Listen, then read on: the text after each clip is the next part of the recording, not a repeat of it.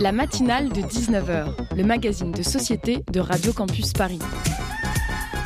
On y parle de sujets sérieux. Il n'y a pas d'édito enflammé sur le communautarisme blanc. De sujets moins sérieux. Ça peut être des bois sculptés à partir de formes naturelles interprétées. De ce qui se passe en Ile-de-France. Je me disais qu'à Paris, on était en avance sur la province. Et de débats pas forcément consensuels. Parlez-nous un peu de cette coupe monstruelle. Tous les jours, du lundi au jeudi, jusqu'à 20h, sur le 93.9. La décision du tribunal de grande instance de Paris est tombée le 7 mars dernier. Les principaux fournisseurs Internet français ont l'obligation de bloquer l'accès de leurs utilisateurs aux bibliothèques scientifiques pirates SciHub et LibGen. L'occasion pour nous de se remémorer Aaron Schwartz, pilier de l'Internet libre dans les années 2000, accusé d'avoir rendu public 4,8 millions d'articles scientifiques provenant d'une bibliothèque numérique payante. Aaron Schwartz prenait le libre accès à la connaissance comme moyen d'émancipation et de justice. Sous pression, il s'était pendu dans son appartement de Brooklyn le 11 janvier 2013, soit une semaine avant son procès. La justice peut serrer très fort et il sera difficile de tordre le cou à tous ceux qui défendent une vision non marchande de l'accès à l'information scientifique. Continuer à alimenter un système basé sur la propriété privée à l'âge d'Internet est-il vraiment efficace?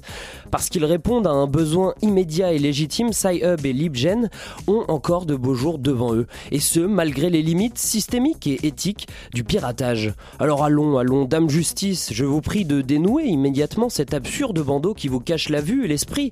Sommes-nous vraiment incapables de repenser la recherche scientifique pour élaborer ensemble un système de libre accès qui respecte les chercheurs sans freiner l'avancée à la connaissance?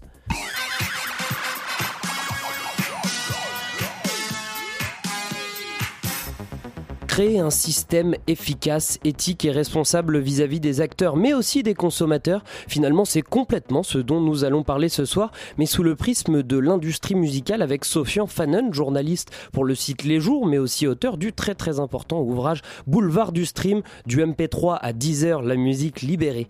Puis en seconde partie d'émission, nous aurons le plaisir de recevoir les créatrices du webzine Hardies qui organise demain un concert à l'international, mais dans le 11e arrondissement. Elles nous diront tout.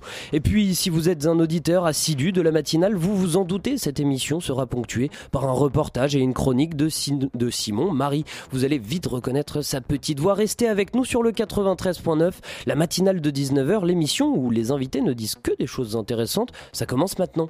Alors économiquement, on peut dire que justement Françoise Benamou, il y a eu un décloisonnement, hein, donc un marché qui est devenu immense, mondial, plus que mondial, puisque la toile, donc infinie, absolument, euh, absolument, et une crise économique aussi. Alors, un marché qui s'est extrêmement concentré. Il n'y a plus que trois labels au niveau mondial. Après, il y a énormément de petits labels, hein, mais les, les, gros, les majors, il y en a trois. Donc un marché qui s'est extrêmement concentré, c'est un point très important. Alors, il faut expliquer pourquoi il s'est concentré. parce, que, parce que euh, le marché du disque a baissé de 65%. Voilà, euh, et c'est un marché qui a perdu 50% euh, de sa valeur en 10 ans. C'est énorme. Hein. C'est-à-dire même quand vous voyez, par exemple, par rapport à la crise de la sidérurgie, ça s'est fait sur une durée un peu plus longue. Donc il y a eu quelque chose d'extrêmement violent qui appelait une réponse des labels, mais une réponse qui était très difficile à trouver parce que on a beaucoup dit, ils se sont mis la tête euh, sous la couette, ils n'ont pas voulu regarder ce qui se passait. Je crois que c'est pas vrai. C'est plus compliqué que ça. D'abord, vous aviez un marché qui fonctionnait relativement bien, puis tout à coup quelque chose se passe. Et ben on essaye d'empêcher le truc qui se passe et qui risque de vous faire perdre de l'argent. Mais au-delà de ça, il fallait inventer un nouveau business model, comme on dit, et ça n'allait pas de soi. Et c'est très récemment qu'on voit les revenus remonter, vraiment extrêmement récemment, sur la base d'un nouveau modèle économique qui est effectivement celui du streaming, mais qui pose autant de questions qu'il en règle. Le streaming pose autant de questions qu'il en règle, nous disait Françoise Benamou sur le plateau de France Culture. Sur ce plateau se trouvait aussi Sofian Fanen et justement nous allons lui en poser plein des questions sur le streaming. Bonsoir Sofian Fanen. Bonsoir. Merci d'avoir accepté notre invitation. Vous êtes journaliste, spécialiste de musique et cofondateur du média en ligne Les Jours. Ce soir on parlera ensemble de l'industrie musicale et des alternatives qu'il nous reste à trouver. Avec moi pour mener cette interview Hugues de la rédaction de Radio Campus Paris. Salut Hugues. Bonsoir.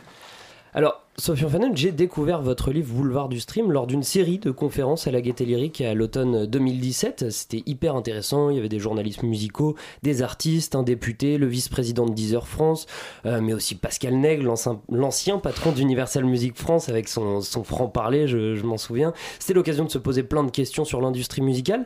Et alors, avant cette conférence, je dois bien l'avouer à nos auditeurs, je téléchargeais ma musique illégalement.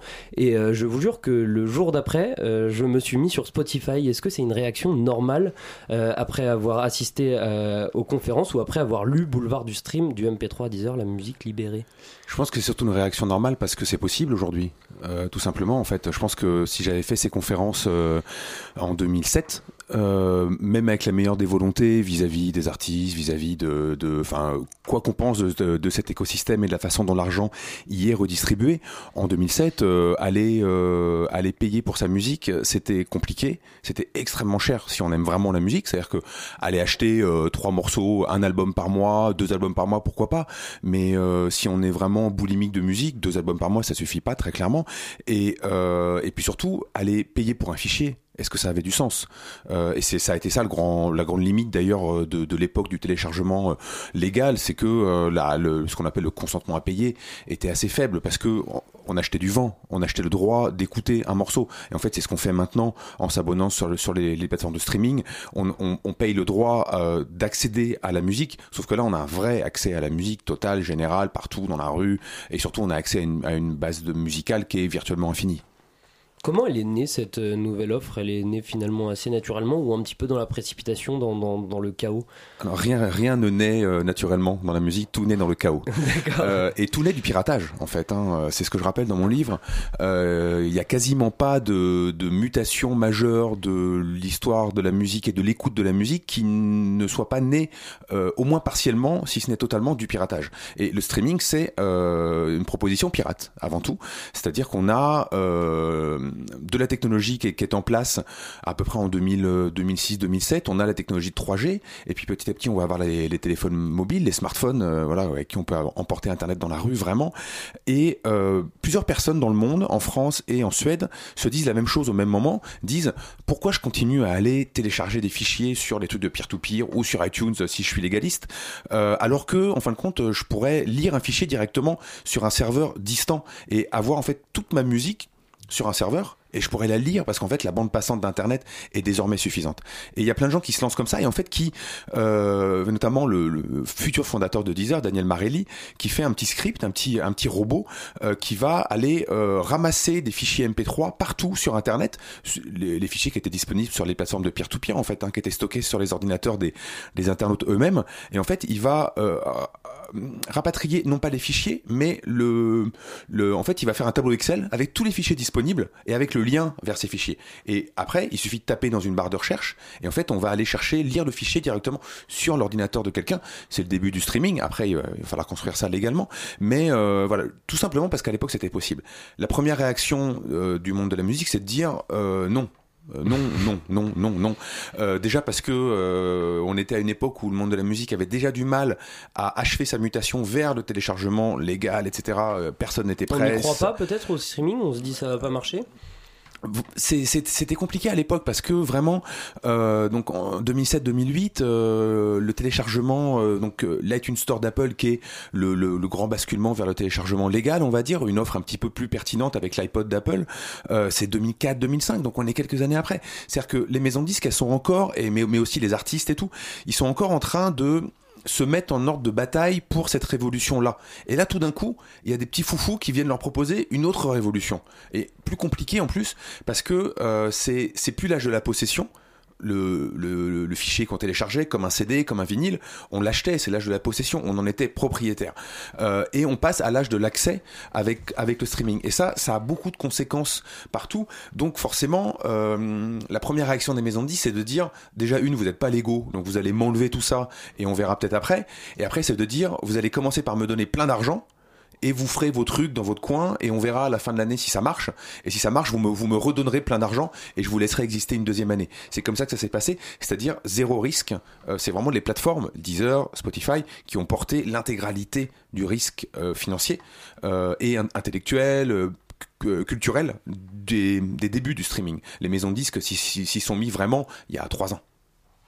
Est-ce que, est-ce que les artistes sont pas euh, entre guillemets, euh, euh, comment dire, est-ce que, est-ce que ça se fait pas défaut aussi des artistes en fait cette diffusion sur le stream en fait? Est-ce que finalement l'industrie du disque aujourd'hui est pas en train de profiter du streaming? Il pas en c'est pas en train de, de, de, on va dire, de s'équilibrer, mais que d'un côté les, artistes ne, ne récupèrent pas la, la rémunération qu'ils devraient?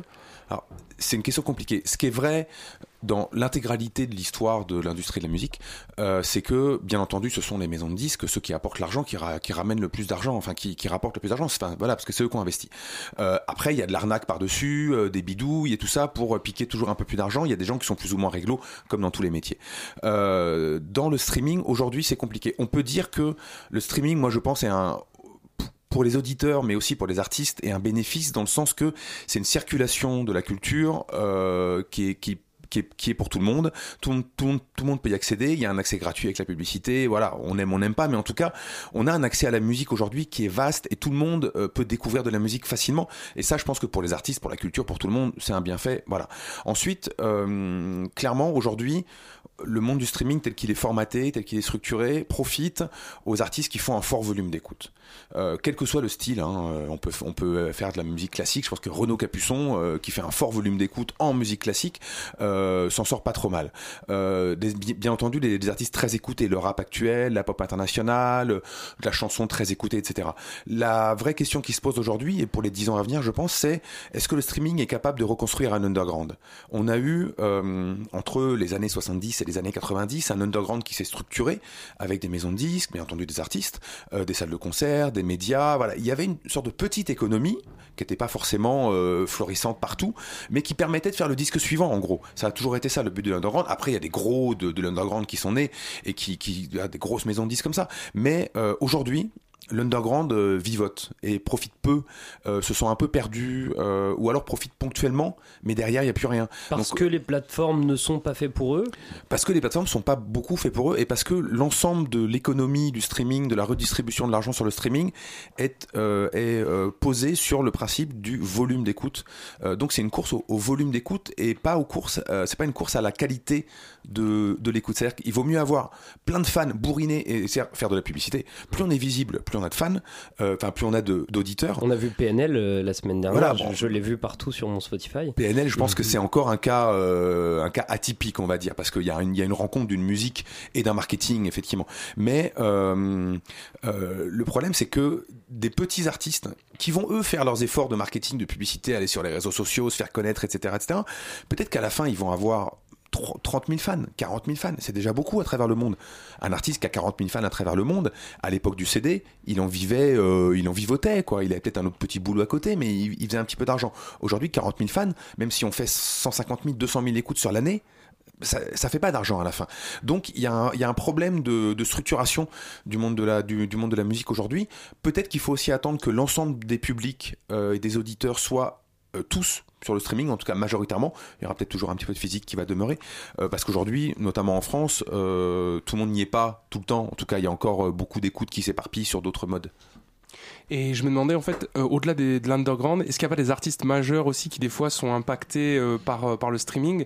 Et notamment, dernièrement, on a vu le, groupe de rap culte de la Soul en conflit avec le label de leurs cinq premiers albums, Tommy Boy. La querelle portait sur le pourcentage qui revient au groupe sur la diffusion streaming, qui était très faible. Est-ce que, est-ce que le streaming, ça peut pas être aussi des fois un, un, un, moins pour le, enfin quelque, voilà, quelque chose qui va impacter de manière négative des artistes même majeurs comme comme ce groupe? Ouais, mais en fait, parce que de la Soul, ils euh, très franchement, je comprends pas pourquoi De La Soul en 2019 n'a pas encore renégocié son contrat. Euh, parce que vraiment, alors je sais qu'il y a plein de bisbilles entre Tommy Boy et De La Soul, donc je pense que tout ça c'est un peu empilé. Mais euh, depuis 5-10 ans, tous les artistes qui sont actifs ont renégocié leur contrat parce qu'effectivement, comme De La Soul, quand le numérique est arrivé à l'époque du téléchargement, en gros, on a, on a dit on, on va partager comme, comme, comme le physique. Sauf que le physique, comme il faut euh, produire du. Euh, comment dire Bon, produire la musique, bien entendu, fabriquer la musique, les CD, distribuer la musique, faire le marketing, etc. Il y avait quand même des, gros frais de transport, etc. Euh, donc, le physique, en gros, c'était 80, 90 pour la maison de disque et 10 pour l'artiste. Le problème, c'est que si on applique ça sur le numérique, ça a aucun sens, ça marche pas, ça fait pas de revenus en face, et surtout, c'est pas logique parce qu'il n'y a plus de frais de fabrication même s'il y a un petit peu de frais techniques. Il n'y a plus de frais de distribution, même s'il y a un peu de frais pour mettre les fichiers dans des tuyaux. ça coûte pas zéro, mais ça coûte quand même moins cher que de mettre des camions dans, dans, dans les rues. et donc, les artistes ont de plus en plus renégocié pour avoir un taux sur, sur le numérique. Beaucoup d'artistes ont un taux 30 pour les artistes, 70 pour les labels, voire même 50-50. Un label comme Tommy Boy, il y a énormément de labels indépendants qui sont à 50-50 avec, avec, leurs artistes sur le numérique. Et après, ça bouge un petit peu selon les projets, s'il y a besoin de plus ou moins d'investissement.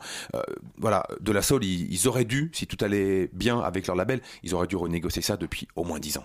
Et bah justement, on s'écoute un petit morceau de De La Soul. Et les gars, renégociez votre contrat si vous nous écoutez.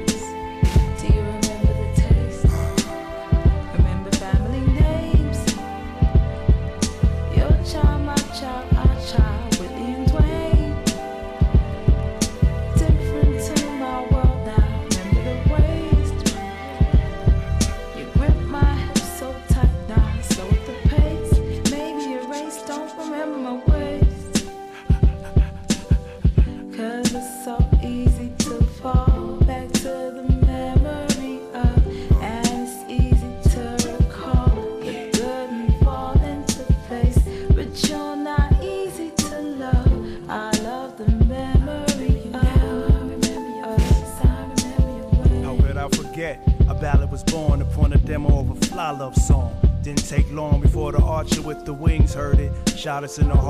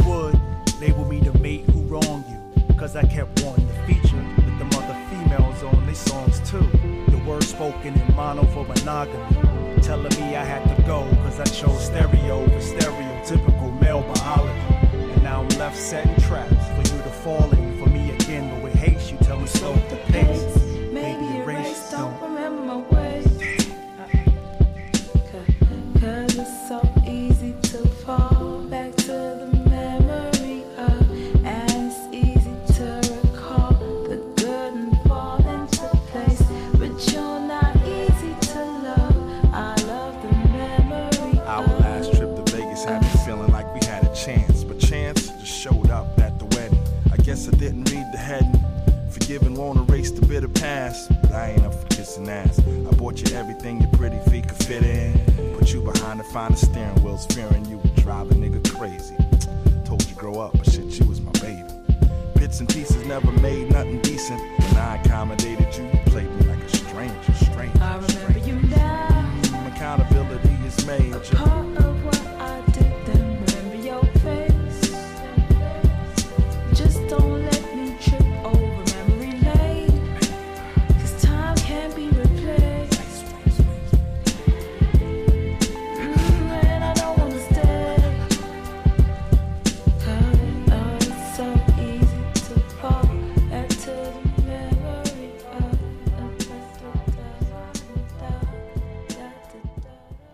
C'était donc de la Soul Memory of en fit avec Estelle et Pitrock sur le 93.9. La matinale de 19h, du lundi au jeudi jusqu'à 20h sur Radio Campus Paris. Nous sommes toujours en compagnie de Sofian Fanon, journaliste pour le média en ligne Les Jours et auteur de Boulevard du Stream du MP3 à 10h, la musique libérée. Hugues, je te laisse la parole. Euh, la directive européenne qui rééquilibre le rapport de force entre plateformes et labels a été votée. C'est quoi cette directive? Qu'est-ce que ça change concrètement, Sofiane Fanen? Je peux prendre les 4 heures qui viennent ou- Vous avez des émissions ce soir, des trucs prévus, non? Il y en a une. Euh, pour la faire court, euh, la directive, elle essaye de de faire rentrer euh, le, la circulation de la culture, parce que c'est pas que pour la musique. Hein, ça, en fait, le- encore une fois, la musique est allée au front, c'est pris toutes les balles, mais tout ça, c'est aussi beaucoup pour le cinéma et pour la télévision. Euh, Rappelons-le. Euh, en, en gros, on avait des textes hein, qui dataient pour l'Europe de 2001, euh, mais qui en fait venaient de textes eux-mêmes qui dataient de 95-96. Donc c'est quand même la, la préhistoire de l'internet grand public, on va dire. Et en fait, on était encore sur ces logiques-là, et notamment sur une logique qui disait que euh, les, les plateformes qui permettent la mise à disposition des œuvres, typiquement YouTube, mais Facebook, euh, etc., etc., euh, euh, sont juridiquement irresponsables jusqu'à ce qu'on leur dise, bah tiens, cette vidéo en fait, elle pose problème, et à ce moment-là, ils sont obligés, de- ils sont, oh, ils sont obligés de l'enlever. Mais par contre, ils pouvaient laisser n'importe quelle vidéo circuler, bien entendu, sauf les, les, les vidéos caractères pédophiles, violents, etc. Là, c'est des, des lois locales. Euh, voilà, on en était là. En fait, les, les plateformes étaient hé- hébergeurs et donc elles pouvaient laisser circuler un petit peu tout et notamment se faire beaucoup d'argent sur le dos de la musique sans en rendre beaucoup.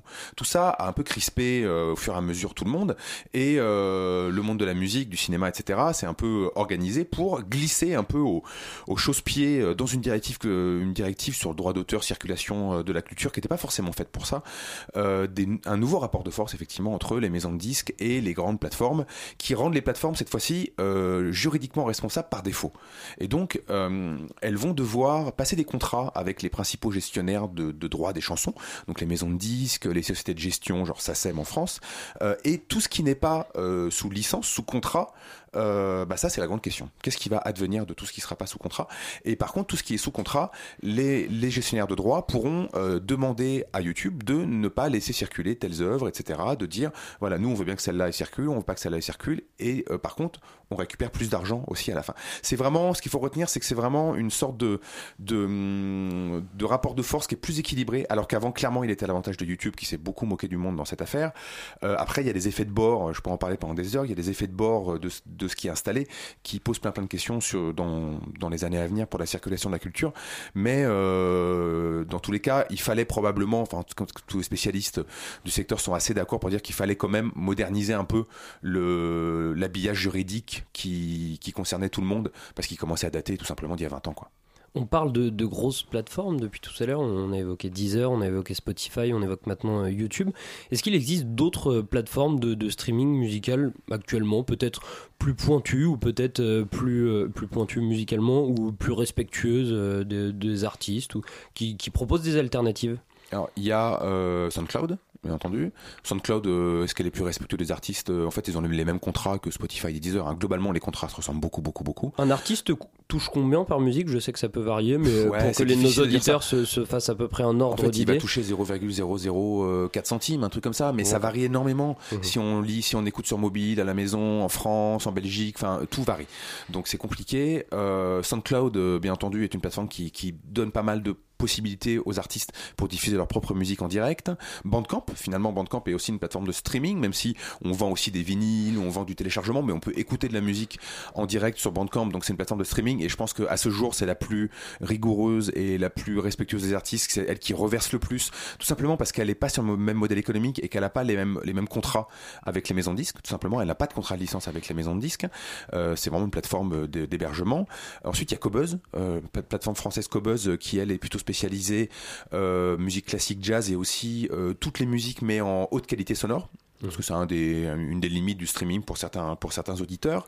Ensuite, euh, bah, c'est une vraie question. C'est, euh, on est euh, probablement dans un moment. Alors, il y a le respect des artistes, de combien ils gagnent, etc. Là, on est vraiment dans un truc qui est pas réglé du tout. Mais ça, c'est des problématiques internationales. Ça va se jouer à New York avec des grosses majors, etc. Ça va pas se faire en France. Euh, par contre, il y a des vrais. euh, je pense qu'on est dans un moment où il y a des auditeurs du streaming qui se sentent un petit peu perdus sur les plateformes de Deezer, Spotify, etc. Parce que euh, c'est des plateformes qui sont formatées de plus en plus pour un très grand public. For- euh, forcément, il y a, y, a- il y a tout le monde. Comme ma mère est sur Deezer, donc forcément, faut que ça parle à ma mère. Et du coup, moi, ça me parle de moins en moins. L'ergonomie des plateformes, la, la, la façon dont les algorithmes fonctionnent, toute la logique globalement Alors des, justement, des comment ça me parle de comment ils changent nos, nos modes de consommation euh, musicaux, les algorithmes? Euh, est-ce qu'ils changent le mode de consommation tout d'abord? Est-ce qu'on Oui, était ça- euh, ça peut être une première Est-ce qu'on était, est-ce qu'on était plus curieux, moins curieux avant les, algo- les algorithmes? Je pense que les auditeurs n'ont pas beaucoup changé. Les- auditeurs étaient majoritairement pas très curieux. Il y a une minorité qui sont extrêmement curieux. Voilà. Ensuite, les algorithmes. ce qui est sûr, c'est que ça, hum, ça a tendance mécaniquement à conforter plutôt le- les goûts de chacun. C'est les fameux effets bulles de filtre comme sur Facebook, c'est-à-dire qu'on est plutôt très d'accord avec les gens qui sont très d'accord avec nous, et forcément on est très d'accord pour écouter une musique qu'on connaît déjà un petit peu euh, ou qui ressemble beaucoup à une musique euh, qu'on connaît. Le fait est que quand les plateformes ont tenté de modifier un petit peu les, algorithmes en disant on va emmener les auditeurs vers quelque chose d'un petit peu plus euh, nouveau, mais en fin de compte ils ont des taux de skip comme ils disent, c'est-à-dire les gens qui zappent de morceau en morceau, qui montent en flèche. Donc ils ont dû trouver un équilibre qui est l'équilibre qui satisfait le grand public. Euh, ensuite, les algorithmes, ils ont. euh, moi, je pense qu'un algorithme bien fait, un algorithme qui me servirait moi comme auditeur tel que je suis aujourd'hui. euh, moi, je suis super à fond parce que un algorithme, ça peut vraiment nourrir quelqu'un.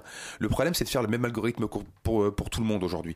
Et par exemple, moi, j'aimerais bien que mon algorithme sur Spotify, il s'arrête jamais de me faire découvrir des trucs. Et en fin de compte, comme il n'est pas formaté pour moi, mais il est formaté pour Monsieur, Madame, tout le monde, et ben au bout d'un moment, il s'arrête un petit peu et il me, il me conforte dans ma petite bulle sonore. Il va me faire découvrir des petits artistes, des morceaux que je connais moins, etc. Mais je vais pas sortir de ma bulle sonore. Et en fait, il faut être, euh, en fait, il faut être actif sur les plateformes de streaming. Mais comme dans un magasin de disques, dans un, magasin de disques, si vous prenez les trois disques que vous voyez en arrivant, vous n'êtes pas très actif et vous écoutez Florent Pagny à la fin. Alors que si vous allez dans, dans le fond du magasin, bah, c'est là où il y a les bons disques en fait. Mais il faut être actif. En fait, le monde physique et le monde virtuel, ils se ressemblent beaucoup. Et dans 30 ans, on la consommera comment la musique? Pareil.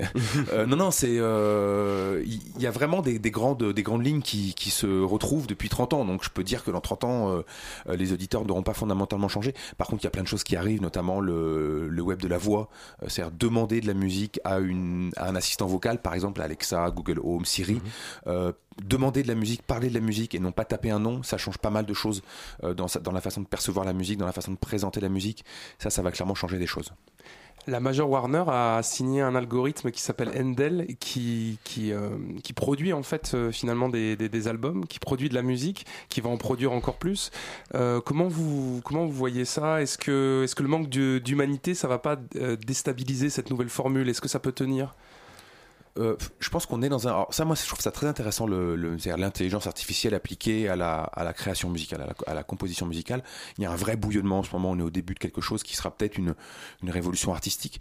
Euh, comment dire On a toujours peur du matériel qui arrive. On avait peur des ordinateurs, on avait peur des boîtes, ry- des boîtes à rythme. hein. Quand les boîtes à rythme sont arrivées, tout le monde disait Oh, mais quand même, c'est moins bien qu'un batteur parce que euh, ça déshumanise le batteur. L'autotune. Mais en fin de compte, l'autotune et en fin de compte, c'est des outils qui sont devenus intéressants euh, créativement, mais musicalement, quand ils ont été mal utilisés, quand ils ont été utilisés par des gens qui savaient pas s'en servir ou quand on fait quelque chose qui n'était pas prévu. Et en fin de compte, il va se passer probablement un truc comme ça avec l'IA, c'est-à-dire qu'on va avoir des créations avec de l'IA qui sont sans trop d'intérêt, comme les morceaux de les morceaux de Warner ou tout ce qui a pu sortir jusque-là, c'est pas très intéressant. Et une fois que les outils seront dans la nature, c'est-à-dire dans les mains de Monsieur, Madame, tout le monde, de tous les artistes, là, on va avoir des gens qui vont commencer à, jou- à jouer avec, et c'est la prochaine étape.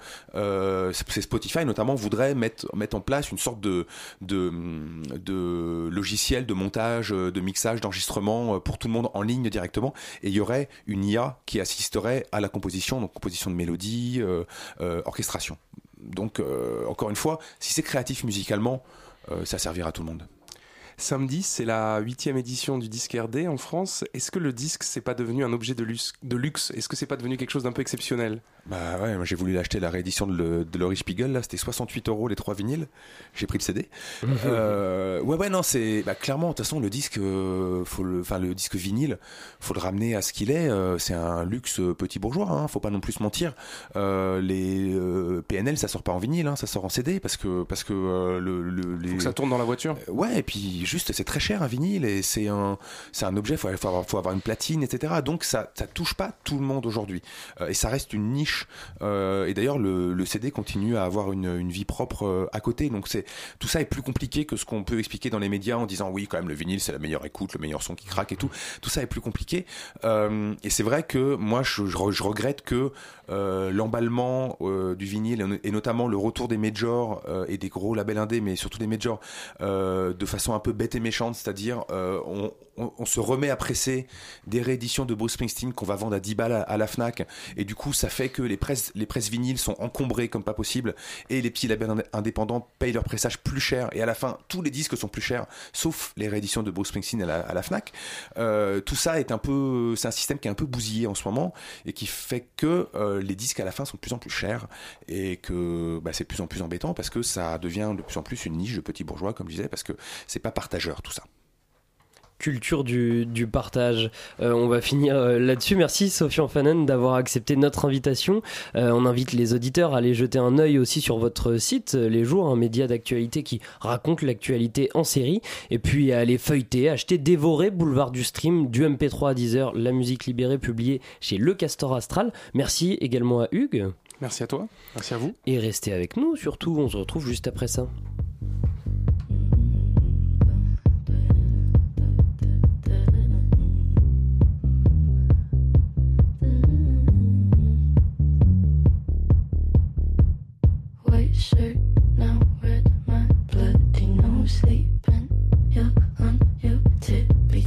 Creeping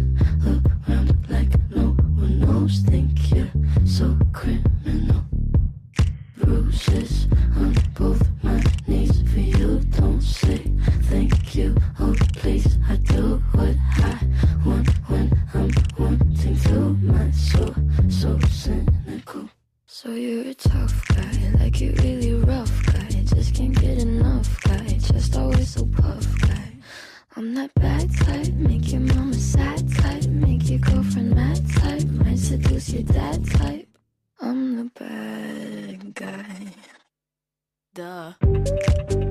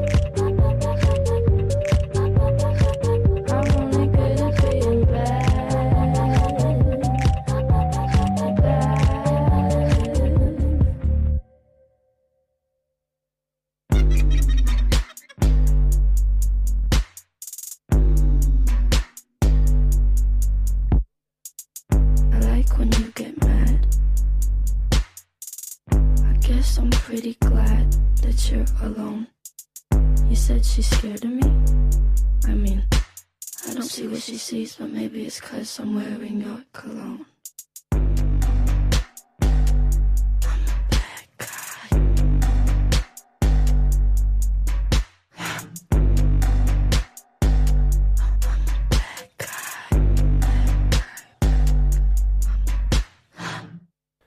Billie Eilish, Bad Guy sur Radio Campus Paris.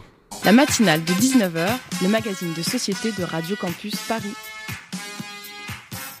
Suite à l'interdiction de manifester sur les Champs-Élysées, un cortège de gilets jaunes a marché sur la Défense. Le premier quartier d'affaires européen a été choisi comme lieu de rendez-vous pour pointer du doigt les multinationales qui y siègent. Victor Malvotti s'est rendu sur place pour recueillir des témoignages de manifestants. Pourquoi vous êtes venu ici, Sophie? Parce que j'avais jamais vu la défense, donc non, je rigole. Vous n'êtes pas venu pour le tourisme Si, bien sûr, mais alors tout est fermé, je ne comprends pas. Il y a une masse de petits machins jaunes qui courent partout. Euh, très nombreux, hein, vous avez remarqué. Vous attendez quoi pour la révolution? Non, ben on est là parce qu'on est quand même dans le premier centre euh, d'affaires euh, européen, qui est la Défense. Et c'est une façon, bon, on est samedi, donc tout est fermé. Voilà, c'est nos amis. Parce qu'on s'est fait beaucoup d'amis qui font beaucoup de bruit. Alors tu t'appelles comment? Je m'appelle David. Et qu'est-ce que tu fais ici? Comme tout le monde toutes les semaines, je pense que maintenant les gens savent. La justice. La justice et rien d'autre. Et pourquoi tu es ici à la Défense? Parce que c'était le... J'habite à côté en plus, ça tombe bien. non, c'est une bonne idée de changer un peu d'itinéraire. Mais euh, j'espère qu'on va être entendu. Cette semaine, il devrait y avoir des annonces de la part du gouvernement. J'espère qu'il ne va pas jouer avec le feu. Qu'est-ce que tu attends comme annonce? Je pense que c'est très clair. De la justice partout, de la justice sociale, de la justice fiscale, de la justice démocratique. C'est très très clair. Bien sûr, il ne comprendra pas. C'est la suite qui m'interroge, c'est tout. Bah voilà, moi je, je suis une maman de deux enfants. Euh, je suis veuve, ça fait un an. Et voilà, et on n'a jamais touché de- des allocations ou de- des aides d'État et tout ça. Et depuis le décès de mon mari, l'État n'arrête pas de venir me, prendre tous mes biens parce qu'ils ne sont pas considérés l'année qu'il n'a pas travaillé. Il était en souffrant, en la- maladie de longue durée. Bah, du coup, je me trouve avec deux enfants sans, appartement parce que je vais être expulsée ce mois-ci. Et là, je travaille, euh, je suis salariée pour euh, un contrat d'un an. Mais malgré ça, je n'arrive pas à trouver un logement parce que déjà mon loyer, j'arrive pas à le payer parce qu'il est à 900 et moi, j'ai gagné 800.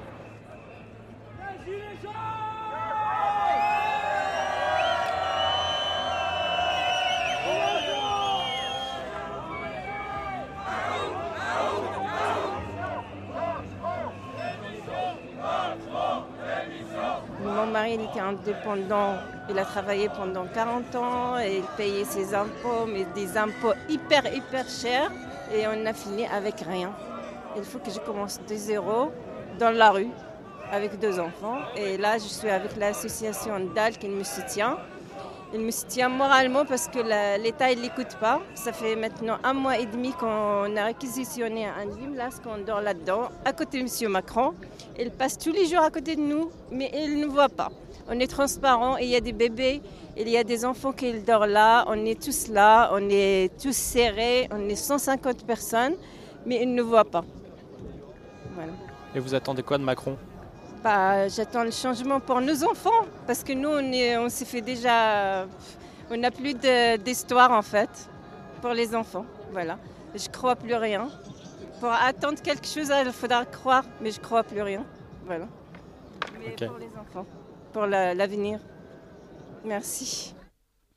Et le lendemain, les organisateurs de l'événement Opération spéciale Gilets jaunes n'ont pas chômé. Ils ont lancé une série de neuf actions d'occupation contre des multinationales à travers toute la France. On remercie Victor pour son reportage.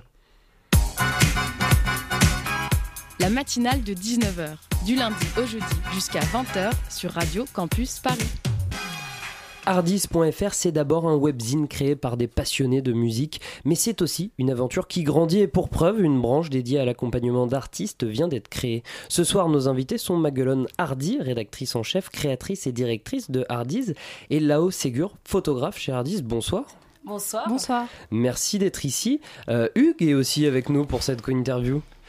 Bonsoir, rebonsoir. Rebonsoir, merci d'être resté. Euh, donc, euh, vous allez tout nous dire sur Hardis, ses ambitions. Commençons par le commencement. Euh, quand est né ce webzine, j'allais dire ce magazine, il faut pas que je... C'est né en 2015, euh, au début, enfin, je pense euh, septembre 2015, on va dire. Et alors, de quoi, de quoi on parle? Euh, donc dès le départ, c'était vraiment de.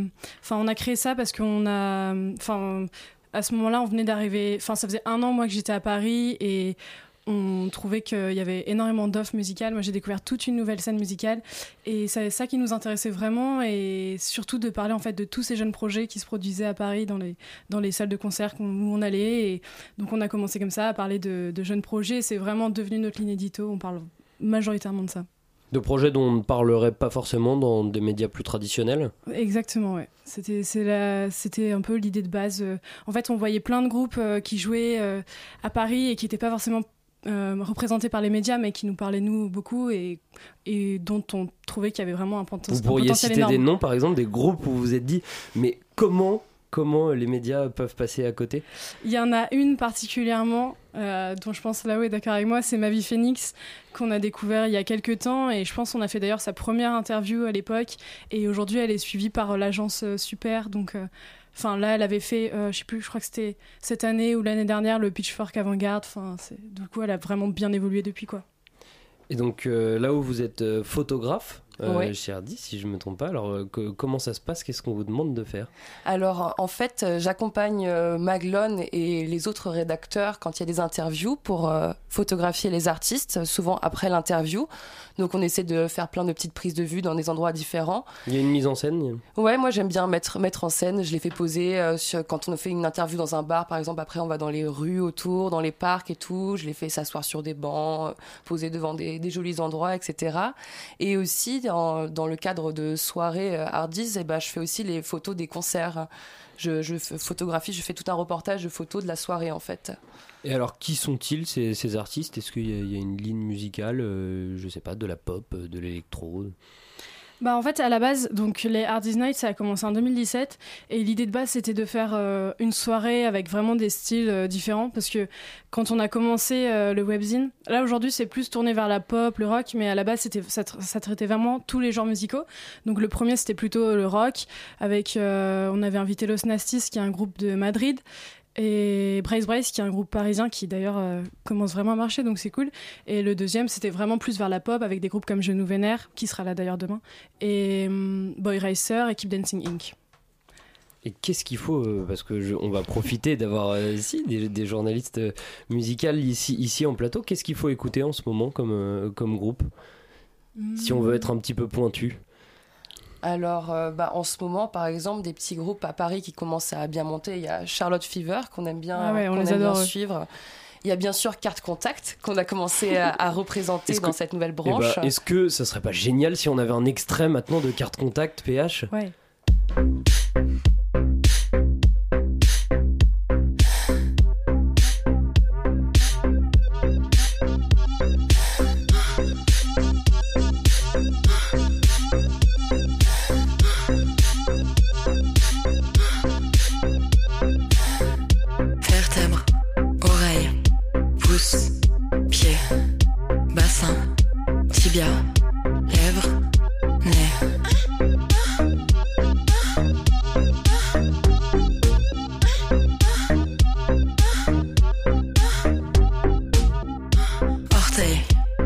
Omoplate, métatarse, poplité, auriculaire, clavicule, cartilage, péroné.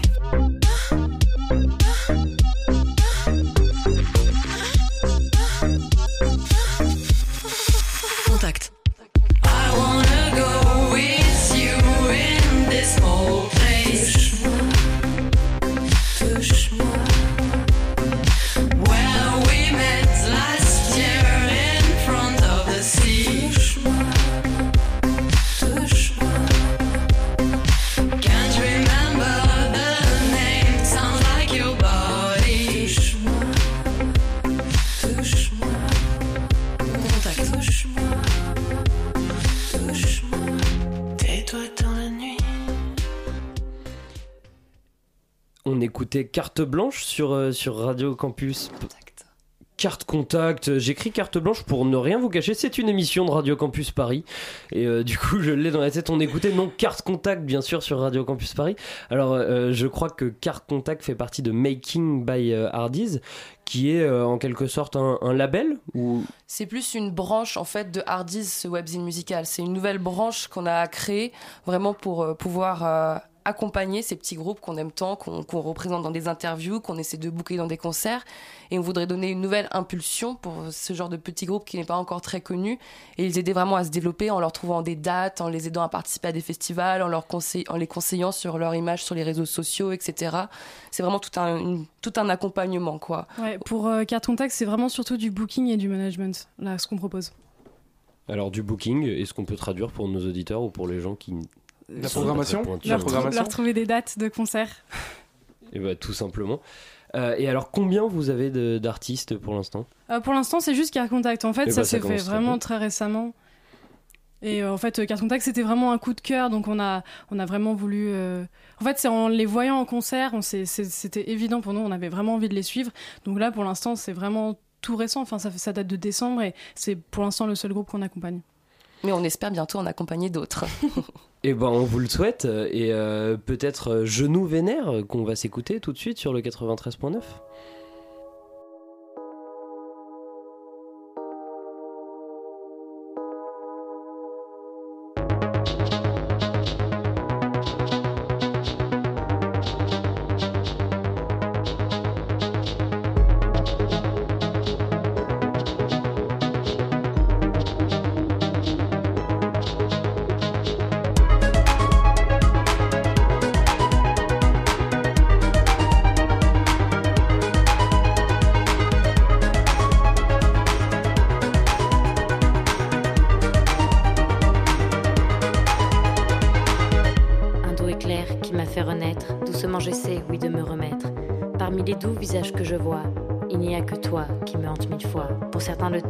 efface les blessures, mais pour moi, le temps efface l'usure. Encore un jour sans devoir flancher, encore une dure épreuve à passer.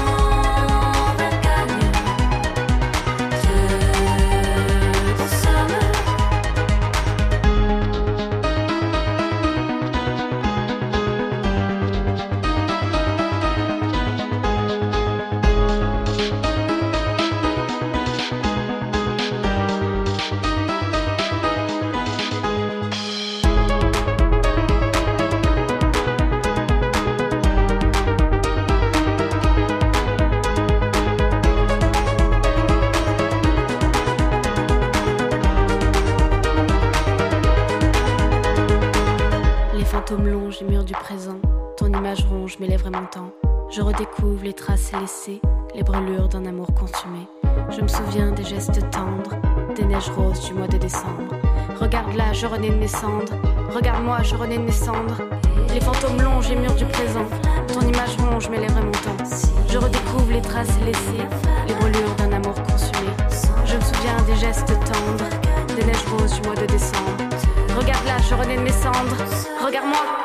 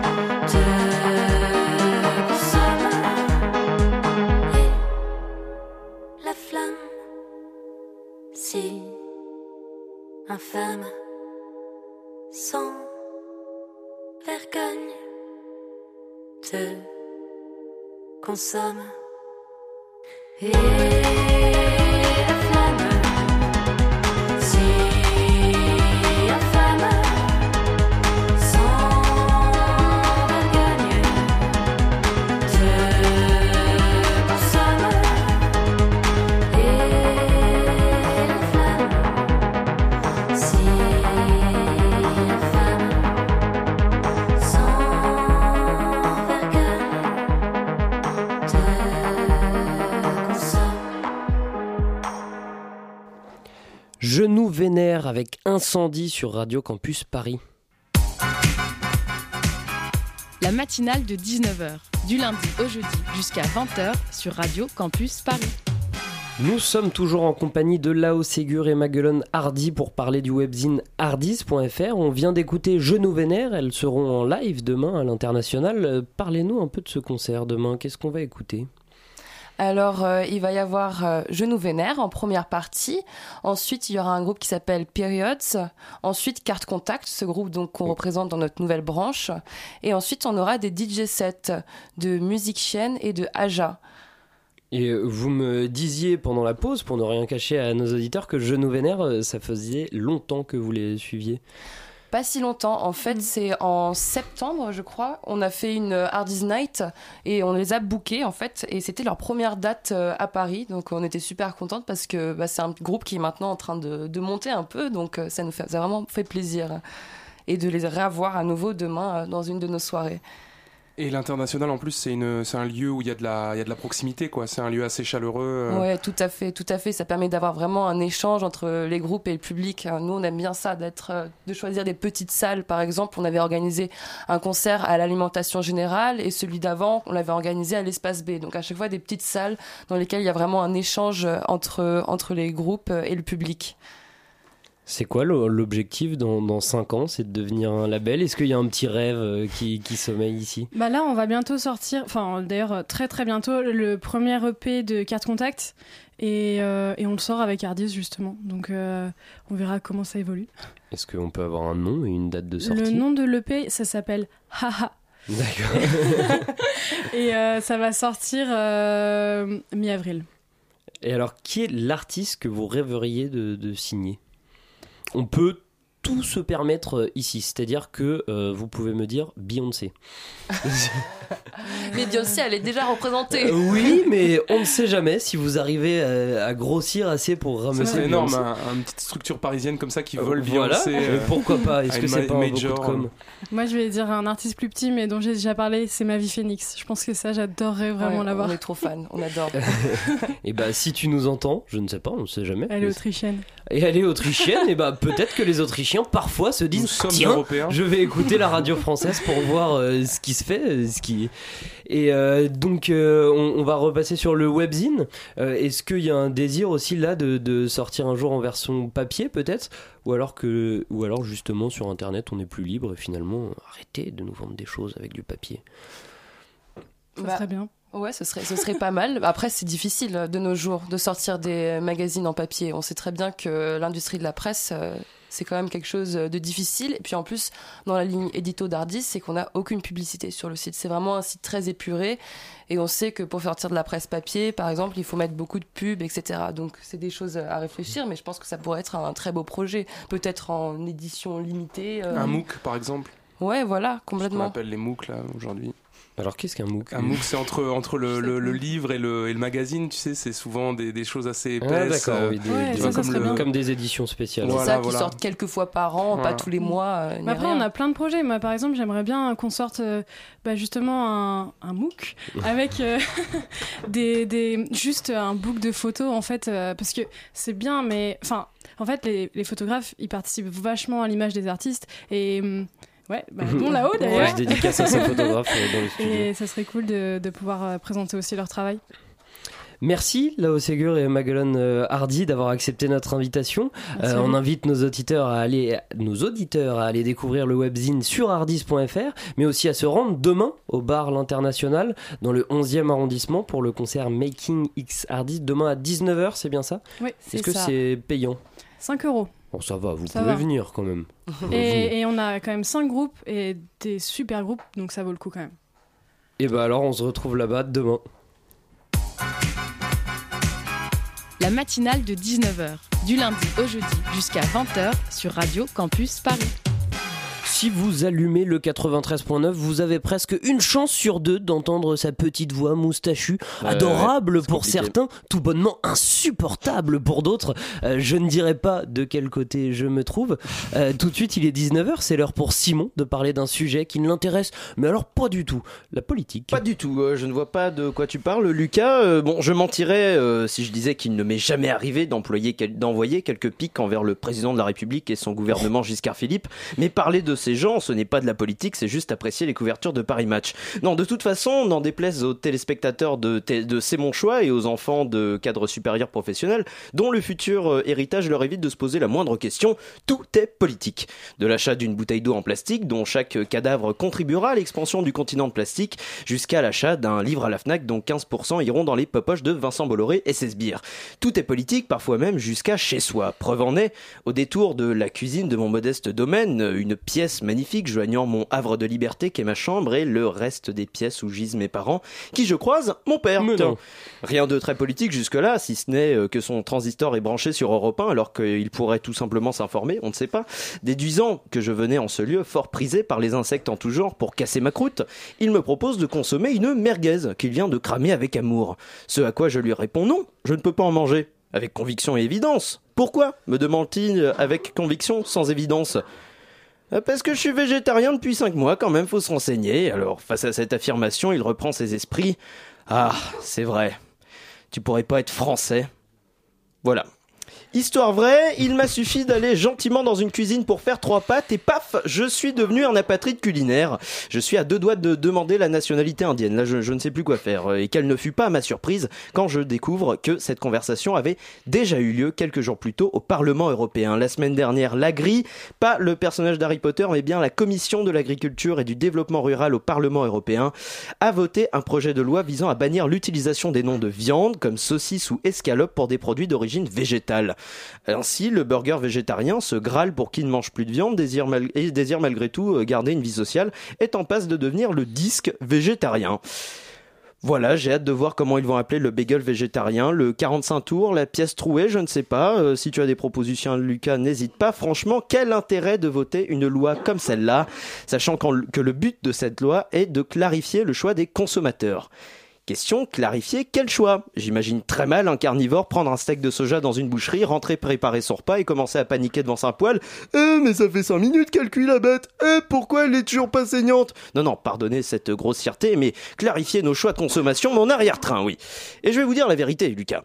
Végétarienne, végétarien, vegan, vegan, Émeric Caron, Émeric Caron. Le Parlement européen veut nous stigmatiser. Que dis-je? Nous punir d'avoir troqué notre façon de consommer comme un Américain de la classe moyenne du Kansas pour simplement euh, consommer mieux. Parce que, en plus de nous faire passer pour des apatrides culinaires, on veut nous faire passer pour des cons. Attention Franchement, combien de temps allons-nous être encore invités à sortir au restaurant avec les copains avec des noms aussi stupides que disque végétarien quand tout le monde prendra un burger? D'accord, euh, trois saucisses purées, c'est noté. Et pour vous, monsieur Alors de la purée aussi, mais accompagnée de votre pénis de quinoa qu'on m'a tant recommandé. Non, non, pardon, mais socialement, cette loi me désespère. Ça va aller, Simon. Je t'assure que tu ne seras exclu d'aucun cercle à cause de ça. Dans la mesure où tu ne fais partie d'aucun cercle. Eh oui, dit comme ça, c'est pas faux. Euh, bon, euh, au pire, euh, pour les moins susceptibles d'entre moi, on s'en fout de comment s'appelle ce qui va finir dans notre estomac. Aussi française soit cette phrase, c'est vrai. C'est vrai, il y a quand même euh, un tantinet de petits peu d'infimes problèmes plus importants dans le monde, mais il faut d'abord changer la nomenclature des produits non carnés, absurde. Sachant que, quitte à vraiment analyser cette loi, comme on dissèque une souris ou un texte de Voltaire en filière littéraire, on peut trouver un problème culturel à cette loi. Beaucoup s'attachent à trouver des alternatives à la viande dans une période de transition vers un régime végétarien, au vu de notre culture française qui consiste à accompagner féculents et autres légumes avec de la viande ou du poisson. Alors bien sûr, ces alternatives existeront toujours, mais si on s'acharne à, à fragmenter la nomenclature de ces produits euh, d'un régime à un autre, pas sûr qu'elles aient le même succès malgré l'ambition du Parlement européen à faire rayonner nos produits à l'international. Conclusion, tout est politique au sens où les parlements veulent nous cuisiner jusqu'à notre assiette. Oh, il finit sur un jeu de mots. Oh, bah, quand même un petit Bah calembour, oui, bah le oui. fallait, je l'attendais. tellement Merci, plaisir. Simon, euh, pour cette chronique et puis bon courage pour ta déchéance de nationalité. je te remercie. Il est venu le temps pour moi de vous dire au revoir et de remercier chaleureusement Hugues pour la co-interview, pour les deux co-interviews. Merci à Victor pour son reportage, Simon à la chronique, un grand merci à PH à la réalisation, à Bettina à la coordination. Surtout, restez bien avec nous. Alors là, mais restez bien. Tout de suite, ces pièces détachées sur le 93.9. Camilla, es-tu là? Oui, je suis là. Alors, de quoi vous allez nous parler ce soir? Bon, ben, ce soir, on va parler des bandes dessinées théâtre, parce qu'on parlera du Poulpe Festival. Eh ben, On va écouter tout ça attentivement. Vous avez manqué une partie ou vous voulez les infos de l'émission Retrouvez-nous en podcast d'ici quelques minutes sur le site radiocampusparis.org ou sur notre page Facebook, la matinale de 19h. On se retrouve lundi, même heure, même antenne. Merci de C'est nous c'est avoir demain, écoutés. euh, mardi. Demain, c'est mardi. Demain c'est mardi? C'est Oh vrai. bien oui, non mais moi je... voilà. Non, mais on sait pas. hein. Nous sommes mardi demain, alors on se retrouve demain mardi, même heure, même antenne. Merci de nous avoir écoutés, vous avez été géniaux et très sages comme d'habitude.